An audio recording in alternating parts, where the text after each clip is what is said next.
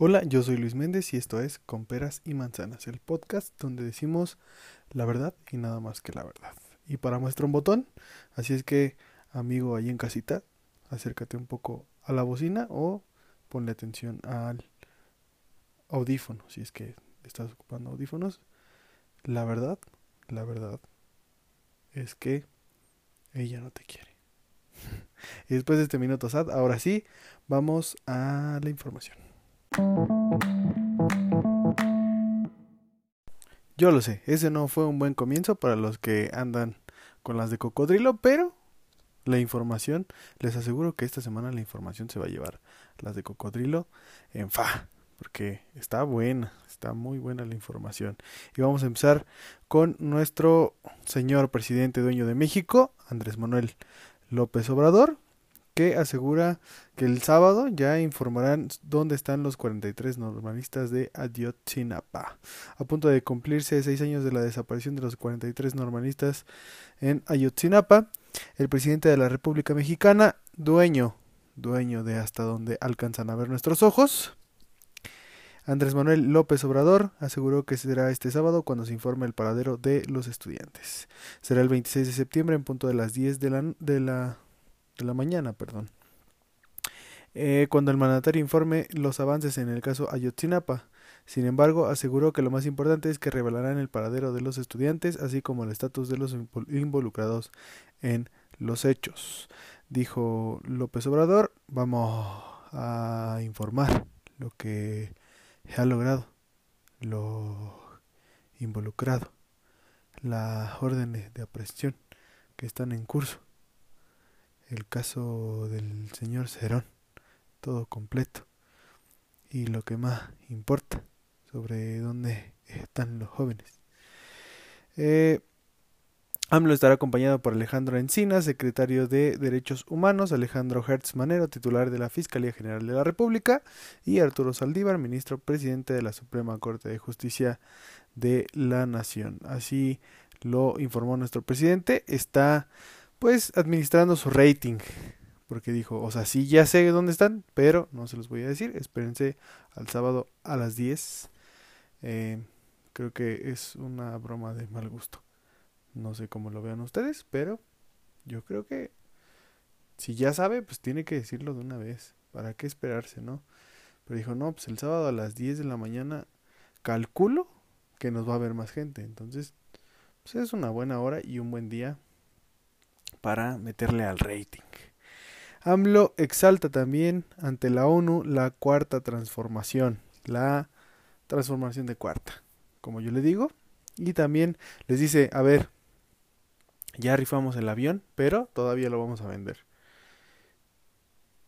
Mm, no, no me quiero imaginar las caras de, de los representantes de la ONU. Pero bueno, el presidente Andrés Manuel López Obrador participó por primera vez en la Asamblea General de las Naciones Unidas, donde resaltó los logros de su administración, una en la que dijo se privilegia a los pobres porque la riqueza no se contagia y qué desgracia que el COVID se contagie tanto y la riqueza no, ¿verdad? En el 75 periodo de sesiones de la Asamblea que inició ayer, o sea, hace el lunes pasado, y se realiza de forma virtual debido a la pandemia del coronavirus. López Obrador afirmó que México está dando los primeros pasos para ser un país eh, auténticamente democrático. ¿Mm? Para que vean. El mandatario comenzó dando una lección de historia, habló de la lucha del pueblo mexicano y de las transformaciones del país, la independencia, la reforma y la revolución. Aseguró que el mejor presidente que ha tenido México es, ha sido y será Bomberito Juárez, y que sus logros y su fama fueron de tal magnitud que Benito Mussolini lleva ese nombre porque su papá quiso que se llamara como Benito Juárez. Luego llegó el momento en que los logros de la cuarta transformación que él encabeza y que el constante en contraste con el derroche de administraciones pasadas eh, no dejó pasar la oportunidad para hablar del avión presidencial que aún está en venta. Por si usted está interesado en un avión eh, de lujo, ahí lo tienen todavía, eh, pues vaya ahorrando, vaya ahorrando. No creo que se venda tan, tan pronto, así es que todavía alcanzamos a ofrecer por ese avión. Dice, dijo, lo rifamos y todavía vamos, vamos a venderlo. Es como un palacio en los cielos. Algo insultante para nuestro pueblo. Un avión de lujo para 240 pasajeros, adaptado para 80, con sala de juntas, con recámara, algo ofensivo. La verdad es que me ofende mucho. Me ofende el hecho de que haya tanto lujo, pero pues también me ofende que se haya hecho una rifa que no era rifa, que al final los boletos los terminó comprando él mismo para una rifa que no era rifa, pero bueno, ustedes ya saben toda esa historia, ¿no? Declaró que para declaró eso para luego decir que se traslada por carretera en vehículos y el avión eh, y aviones de línea comercial. No está permitido usar aviones ni helicópteros particulares para servidores públicos. Em, pues nuestro presidente es austero. Bueno, eso dice. También refirió que no existe más eh, el gasto que significado el Estado Mayor Presidencial. Se han terminado los lujos. No puede haber gobierno rico con pueblo pobre. Esa es algo, una frase que lo ha caracterizado. Pero bueno, eh, vamos a creerle, vamos a intentar creerle.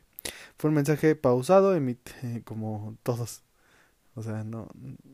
La última vez que ha hablado rápido, no, la neta, no sé. En sus videos, luego en sus videos de los domingos habla más o menos rápido, pero sí son algo extensos. Emitido desde la sala de, acuerdo, de acuerdos del Palacio Nacional, sentado en la silla presidencial, eh, fuera del coronavirus, no hubo mención de los grandes temas internacionales o de los desafíos de Naciones Unidas. Tampoco de las iniciativas con las que se ha sumado México a las que se ha sumado México en la lucha contra el COVID-19 y que eh, en la mañana el canciller Marcelo Ebrard dijo que eh, sería el tema del discurso presidencial. López Obrador no dudó en compartir la fórmula con la que dijo México está saliendo de la pandemia y de la crisis económica que ésta desató. No sé de qué México esté hablando, seguramente del México en el que todos vivimos no es, porque aquí no se ve el cambio. Pero bueno, no aplicamos la estrategia de siempre, el endeudar al país, de rescatar a los de arriba. Eh, si llueve fuerte arriba, gotea abajo. así lo, así lo mencionó nuestro presidente, como si la riqueza fuere contagiosa. La estrategia continuó es no permitir la corrupción y ahorrar eh, hacer un gobierno totalmente austero. Eh, como el Chevy, como un Chevy, haz de cuenta, así, austero, austero. Poco a poco aseguró que se va recuperando la economía y cerró, tengo mucha fe en el futuro de México y del mundo. Soy muy creyente de mi y mi credo es la fraternidad universal. Abrazos no balazos y besos en los besos. Así dijo nuestro presidente, ¿yo qué? Así, así lo dijo, no es cierto. La verdad es que no, pero hubiera estado chingón, la verdad. eh, también en otra en otro orden de ideas, bueno, ahí ya presumió la transformación de cuarta ante la 1. Eh, no creo que le hayan creído pues nada. Pues han de haber dicho, ay, sí, pinche viejo loco. Pero bueno, en otro orden de ideas, las denuncias del robo, o sea, hay denuncias de robo en el instituto para devolver al pueblo lo robado. Hágame usted el fabrón cabor. Así como lo escucha allá en casita. Hay un instituto creado y dedicado a devolver al pueblo lo robado y a ese instituto se le robó. Ahora hay que hacer un instituto para devolver al pueblo lo robado de lo recuperado. ¿No? Yo digo, ¿Quién robó al instituto para devolverle al pueblo lo robado? Esa es la pregunta que ha provocado la estupefacción y el asombro en México. El órgano encargado de convertir en política social para los más pobres los antiguos despilfarros gubernamentales y los tesoros decomisados al narcotráfico expresa el saqueo de sus propios trabajadores, del desfalco por las malas gestiones y de los contratos amañados que amenazan con llevarlo a la quiebra. El Rosario de Anomalías ha sido destapado por su propio director, Jaime Cárdenas, en una explosiva carta de renuncia que ha dinamitado esta semana el último escándalo de la administración de el dueño de nuestros corazones y de México, Andrés Manuel López Obrador, eh, mientras el presidente ha desacreditado públicamente a uno de sus colaboradores más fieles, los ecos de joyas robadas, bóvedas arrasadas y subastas manipuladas manchan la reputación de una de las instituciones insignia del gobierno de México. Cárdenas expuso cómo se, cómo se perpetraban los hurtos en su carta de dimisión. Tras el decomiso de joyas de la delincuencia, eh, la Fiscalía General de la República enviaba las piezas al INDEP, por sus siglas, eh, para ser resguardadas y eventualmente subastadas. Entraba un brazalete de oro blanco de 14 quilates con 37 incrustaciones de rubíes a la bóveda. ¿Ves que igual, o sea, a quién no le va a dar tentación tanto, no? no, la verdad es que no debería. Pero bueno, eh, entraba a la bóveda del instituto y al tiempo después salía otro con 33 incrustaciones. O sea, ahí ya se habían robado cuatro. Llegaba un collar de oro blanco con chispas de diamante y aparecía roto y con falsificaciones de piedras preciosas. Son finos, son finos, lo que sea de cada quien. 6 gramos más ligero que como se había entregado originalmente. En total son 23 joyas dañadas, según la denuncia presentada a la Fiscalía y cuyos detalles se han filtrado a la prensa nacional. El director del instituto, que dejará su cargo este mes y será sustituido por el director de la Lotería Nacional, Ernesto Priego. Ahí ya está el premio a la farsota que armó el director de la Lotería Nacional, señaló que los robos eh, pudieran haberse cometido por los propios empleados en contubernio con las empresas que resguardaban y alquilaban los almacenes. Las mismas compañías que, según Cárdenas, han cerrado contratos multianuales que amenazan las finanzas del INDEP, el plan de adquisiciones, arrendamientos y servicios para el 2020, elaborado por el predecesor de Cárdenas, Ricardo Rodríguez, da cuenta de un gasto proyectado de casi 1.803 millones de pesos, más de 80 millones de dólares, prácticamente la mitad, 900 millones, se gastaba en contratos para resguardar bienes, eh, bienes muebles como las joyas. Un titipuchal de varo. Todo esto puede entrañar actos de corrupción millonaria, dijo Cárdenas en una entrevista con el, el periódico El Reforma, que por cierto pues, es el enemigo público número uno de nuestro Andrés Manuel. Este fue un hecho que debió haber sido denunciado por el anterior director, agregó sobre el robo de la joyería, aunque aseguró que no tenía elementos para señalar directamente a su predecesor.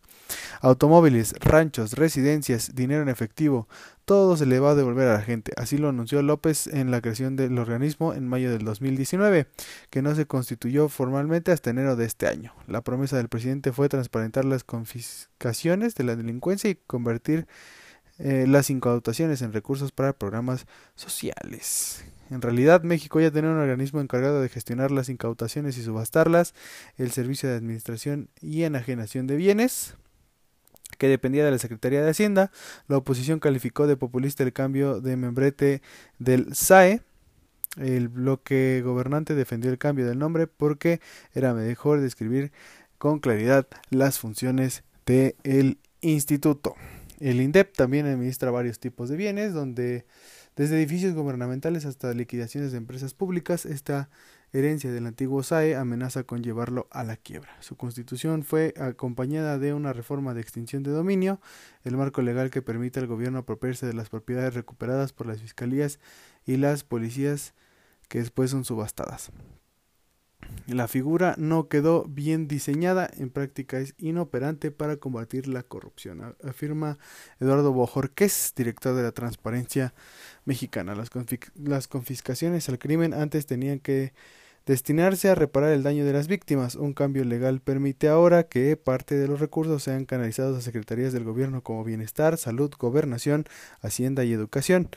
El gabinete social tiene dos opciones para destinar el dinero, políticas sociales y políticas prioritarias. Estamos hablando de un presupuesto paralelo que se gasta como les dé la gana, sin pasar por el Congreso. Ahí hay algo importante. Eso de que ten esta lana y no entregues cuentas es es una gran puerta a la corrupción. De acuerdo con la versión de Cárdenas, López Obrador estuvo enterado de las eh, preocupaciones de al menos este julio cuando le envió un primer informe mensual. Me escuchaba, me decía adelante, reveló el funcionario que propuso el despido de 78 empleados como parte de una limpia de la institución. Su partida, sin embargo, ha, retratado el estilo López Obrador, con quien a menudo chocaba al calificarle de demasiado académico y por rehusarse a, a reestructurar el INDEP sin apego a las leyes. Eh, así está esto. La corta vida del instituto ha estado marcada por la tetralidad. En febrero se a, la usanza, perdón, de los programas de concurso, la Fiscalía General, el fiscal, perdón, general Alejandro Hertz Manero entregó un cheque por dos mil millones de pesos al INDEP en una de las conferencias de prensa presidenciales. Lejos de un premio, se trataba de una obligación de ley. Aunque la institución todavía no ha podido ejercer los recursos, en mayo se anunció la venta de 49 millones de pesos de, de una mansión de 3.375 metros cuadrados de Amado Carrillo Fuentes un famoso narcotraficante conocido como el Señor de los Cielos. Ese es el verdadero Señor de los Cielos, sino el que sale en la serie esa que ya duró como 20 años. El instituto también financió el 15 de septiembre los premios de la rifa simbólica del avión presidencial. Ahí ya salió el peine. Dijera el tío el tío chaburruco, el tío chido, el tío chido que pone las las rolas de Pink Floyd. ya salió el peine. El divorcio de Cárdenas con la administración puede convertirse en el capítulo más recordado del instituto. Una decena de denuncias administrativas y dos o tres eh, penales contra los empleados manchan la reputación de un emblema de la autodenominada transformación de cuarta. Así está esto del INDEP, Instituto para devolverle al pueblo lo robado, que tendrá que buscar otra vez lo robado para poder devolverlo una vez más al pueblo de México es preocupante. Es preocupante que exista la corrupción eh, cuando el presidente asegura que ya se acabó la corrupción. Y, bueno, en otro orden de ideas, eh, la Suprema Corte de Justicia dijo que la consulta para enjuiciar a los expresidentes es inconstitucional. Vamos a ver, porque esto está bueno. Esto está bueno. La consulta popular para enjuiciar a expresidentes promovida por el presidente dueño de México, nuestros corazones y podría, bien podría ser dueño del mundo. Andrés Manuel López Obrador sería inconstitucional luego eh, según perdón, el proyecto del ministro Luis María Aguilar. Junto a la resolución, la Suprema Corte de Justicia informó que el proyecto del ministro Aguilar será discutido en la sesión eh, del primero de octubre. Entre otras cosas, el proyecto señala que la consulta popular debe considerarse inconstitucional porque la materia que se solicita consultar, de acuerdo con su diseño y contenido, conlleva en sí una restricción de los derechos humanos de las mexicanas y los mexicanos, una afectación a las garantías para su protección al condicionar su efectividad y ejecución al resultado de ese mecanismo participativo, desnaturalizando con ello su propósito y finalidad. Argumenta que la consulta popular puede vulnerar la presunción de inocencia de las personas a quienes someterá al escrutinio público, lo cual es inconstitucional para atentar contra el derecho al debido proceso penal, pero también puede tener un efecto negativo en los derechos de, los, de las posibles víctimas ofendidas en la sociedad en general. Plantea que la fue, ah, bueno, antes de esto, la, el apunte, ¿no? Ahora resulta que, pues, como ya se saben sus identidades, no se les puede enjuiciar, pues se viola el, el, debido proceso de derecho. El, el, sí, el debido proceso, perdón, el debido proceso. Pues es que, o sea, eso sale sobrando. Yo sé que, que es la ley y que en estos casos la ley es muy cuadrada, ¿no? Solo en estos casos, porque pues, con un billete de 500 igual y se puede desviar, pero en este caso no, en este caso debe de ser recta, correcta y directa. Pero bueno, plantea que la forma eh, que se redactó la pregunta, al permitir identificar a quienes la consulta propone investigar, puede vulnerar la presunción, presunción de inocencia de las personas que ejercieron el cargo de presidente de la República en periodos pasados. De acuerdo con el ministro Luis María Aguilar, la consulta viola y restringe derechos humanos reconocidos en la Constitución. La consulta popular no puede someter a la voluntad popular decisiones que en cualquier sentido impliquen una restricción de los derechos humanos ni de sus garantías de protección, lo que en el caso se, eh, lo que en el caso se advierte por las múltiples, múltiples violaciones constitucionales que aún en forma individual son suficientes para sostener la inconstitucionalidad del objeto de la consulta popular pretendida, como a, continuación se explica. Refiere, este Tribunal Constitucional ha considerado que la finalidad de brindar información, aun cuando se trate de eventos internacionales, no puede justificar la violación de la presunción de inocencia de las personas al exponerlas a los medios de comunicación como culpables. Se lee en el proyecto. Ah, o sea, mm, no se puede porque sabemos sus identidades y eso viola el debido proceso y eh, vulnera a los procesados porque pues tienen que llevar una presunción de inocencia. Y aquí ya se les estaría tachando de culpables.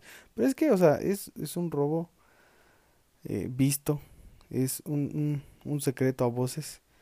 Y, y, ya todos lo sabemos sabemos que ocupan el puesto como para pellizcarle. Nada más que nos hacemos de la vista gorda. Aparte, pues es que a lo mejor estuvo mal hecha la pregunta, pero se puede formular otra y, y, y, tratar de negociar, ¿no? No hay que ser tan cuadrados. La primera sala de la Suprema Corte de Justicia también considera que la vulneración de los derechos humanos de los acusados de la comisión es un delito que puede generar un efecto corruptor en el proceso penal. Y la verdad es que no queremos eso, ya se acabó la corrupción olviden la historia, la, la, la noticia pasada, ya, ya se acabó la corrupción en México y esto no puede seguir pasando. En suma, esta Suprema Corte considera que el objeto de la consulta popular propuesta es inconstitucional porque su sentencia e implementación por sí mismas de celebrarse tendrían un efecto de restricción de los derechos, de restricción, de los derechos humanos y sus garantías, señala el ministro en su proyecto. Al conocer la noticia, el presidente Andrés Manuel López Obrador pidió a los ministros que actúen con apego estricto a la ley y no se dejen intimidar, que actúen con criterio. Que también, aunque ellos resuelven de conformidad con lo establecido en las leyes, tomen en cuenta el sentimiento del pueblo, que el sentimiento del pueblo es ya basta, pero a todos. O sea, incluyéndolo también a él, también que no se haga güey. El pasado 15 de septiembre el mandatario envió la petición de consulta a la Suprema Corte de Justicia, a pesar de que, según él, los ciudadanos sí lograron juntar las firmas necesarias para hacer la petición al Senado. Aquel día el presidente leyó el documento en el que argumenta que los expresidentes cometieron actos corruptos durante su mandato, con pleno conocimiento de ellos. Yo creo que sí. No creo que hayan dicho, ay, se me metieron 200 mil baros a la bolsa hoy. No sé de qué son. La pregunta es como, es como cuando eh, sacas una chamarra que tiene mucho tiempo que, que no utilizas y te encuentras ahí 20 varos. Y te hacen el paro, como quieras, te hacen 20 pesos, ya te hacen el paro. Así nuestros expresidentes no creo que les haya pasado nunca. Ay, mira, mira, medio millón de pesos. No me acordaba que aquí lo había dejado. ¿No? La pregunta planteada en el documento es ¿está de acuerdo o no con que las autoridades competentes con apego a las leyes y procedimientos aplicables investiguen y en su caso sancionen a la presunta comisión de delitos por su parte por parte de los expresidentes Carlos Salinas, Ernesto Cedillo, Vicente Fox, Felipe Calderón y Enrique Peña Nieto antes, durante y después de sus respectivas gestiones. Bueno, es que aquí dice justamente los nombres de quienes quieren encarcelar. Pero bueno, ahí está la nota. Eh, la Suprema Corte de Justicia no da su brazo a torcer y dice que somos muy rectos en este país en cuestión de leyes. Vamos a ver cómo se hace la estira y afloja en este sentido con el presidente de la República, que estoy seguro no se quedará cruzado de brazos y hará alguna maroma eh, pertinente para que esto llegue a las urnas en las próximas elecciones del 2021. Por el momento, hasta aquí mi reporte, Joaquín. Eh, nos, nos estaremos escuchando la próxima semana. Espero que pues terminen después de este capítulo ya terminen totalmente informados y ya se puedan ir a platicar, a echar chisme a la oficina, al taller, a donde ustedes quieran, ya, ya se van informados y dicen, a ver, aquí pasa esto. Y pues ya nadie les puede venir a contar, ¿no? Ya pueden agarrar a periodicazos al güey ese que siempre anda diciendo, no, es que López Obrador y... No, no, no, no. Aquí las cosas son así. Pero bueno, les dejo mis redes sociales, arroba y Luis Méndez en Twitter, arroba y Luis MDZ en Instagram, Luis Méndez Martínez en Facebook. Ya saben, eh, cuídense mucho, eh, quédense en casa en la medida de lo posible y si no, pues salgan con todas las medidas eh, de protección. Ya saben cuáles son, cubrebocas, gel, que su gel antibacterial, que su careta y no se les olvide bañarse. Eso es muy importante. Para que les llegue mi Beso en el 10. Cuídense mucho. Bye.